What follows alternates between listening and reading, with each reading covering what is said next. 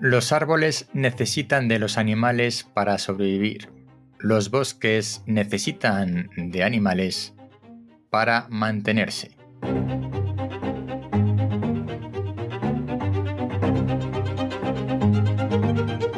Hola, soy Ignacio de Miguel y esto es El décimo hombre, reflexiones de ciencia de actualidad y naturaleza, porque cuando nueve personas están de acuerdo en algo, una décima debe llevar la tesis contraria. Te recuerdo que este podcast, El décimo forma parte de la red podcastidae.com, la red de podcast de ciencia y naturaleza. En el tema de hoy, ¿por qué los árboles necesitan de los animales? Pero antes, una noticia que a lo mejor has leído por ahí, que dice que meterse el dedo en la nariz puede provocar Alzheimer. Bueno, mentira. O al menos media verdad. El estudio científico que se ha realizado dice que la bacteria Chlamydia pneumoniae puede infectar el nervio eh, olfativo a través de la nariz y provocar en el cerebro unas placas em, de unos depósitos en las neuronas similares a los que se ven en la enfermedad de Alzheimer. Esto se ha visto en ratones inyectándoles las bacterias en la nariz.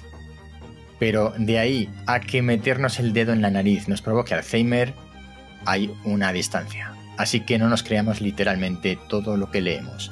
Y ahora sí, vamos con el tema que quería tratar hoy.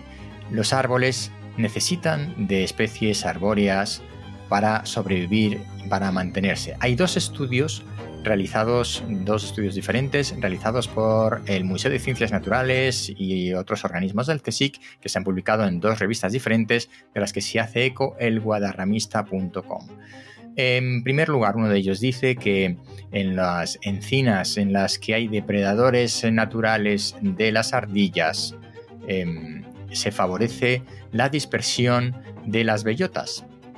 ¿Por qué? Porque las ardillas tienen que huir de los animales y eso hace que em, escondan las bellotas o que se les descaigan las bellotas más lejos del árbol del que ha nacido y eso expande, hace crecer los eh, bosques de encinas.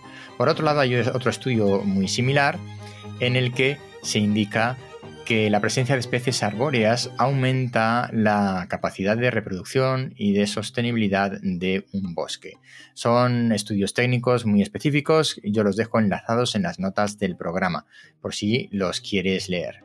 Lo importante de todo esto es que siempre pensamos que el equilibrio de la naturaleza las plantas van por un lado y los animales van por otro, que podemos prescindir de los animales y mantener una naturaleza sana y sostenida y no es correcto.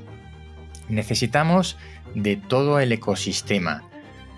Em, desde los herbívoros, grandes herbívoros, depredadores de estos herbívoros, necesitamos de esos pequeños animales que son las ardillas.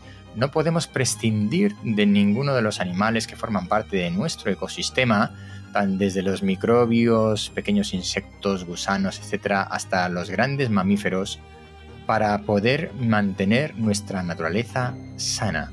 Así que empecemos a ver, si todavía no lo hemos hecho, la naturaleza y los ecosistemas como algo global. No podemos separar plantas de animales. La naturaleza es un ser único. Hasta aquí el episodio de hoy del décimo hombre. Recuerda suscribirte si no lo has hecho todavía en tu aplicación de podcast favorita. Si estás en YouTube, dale a la campanita.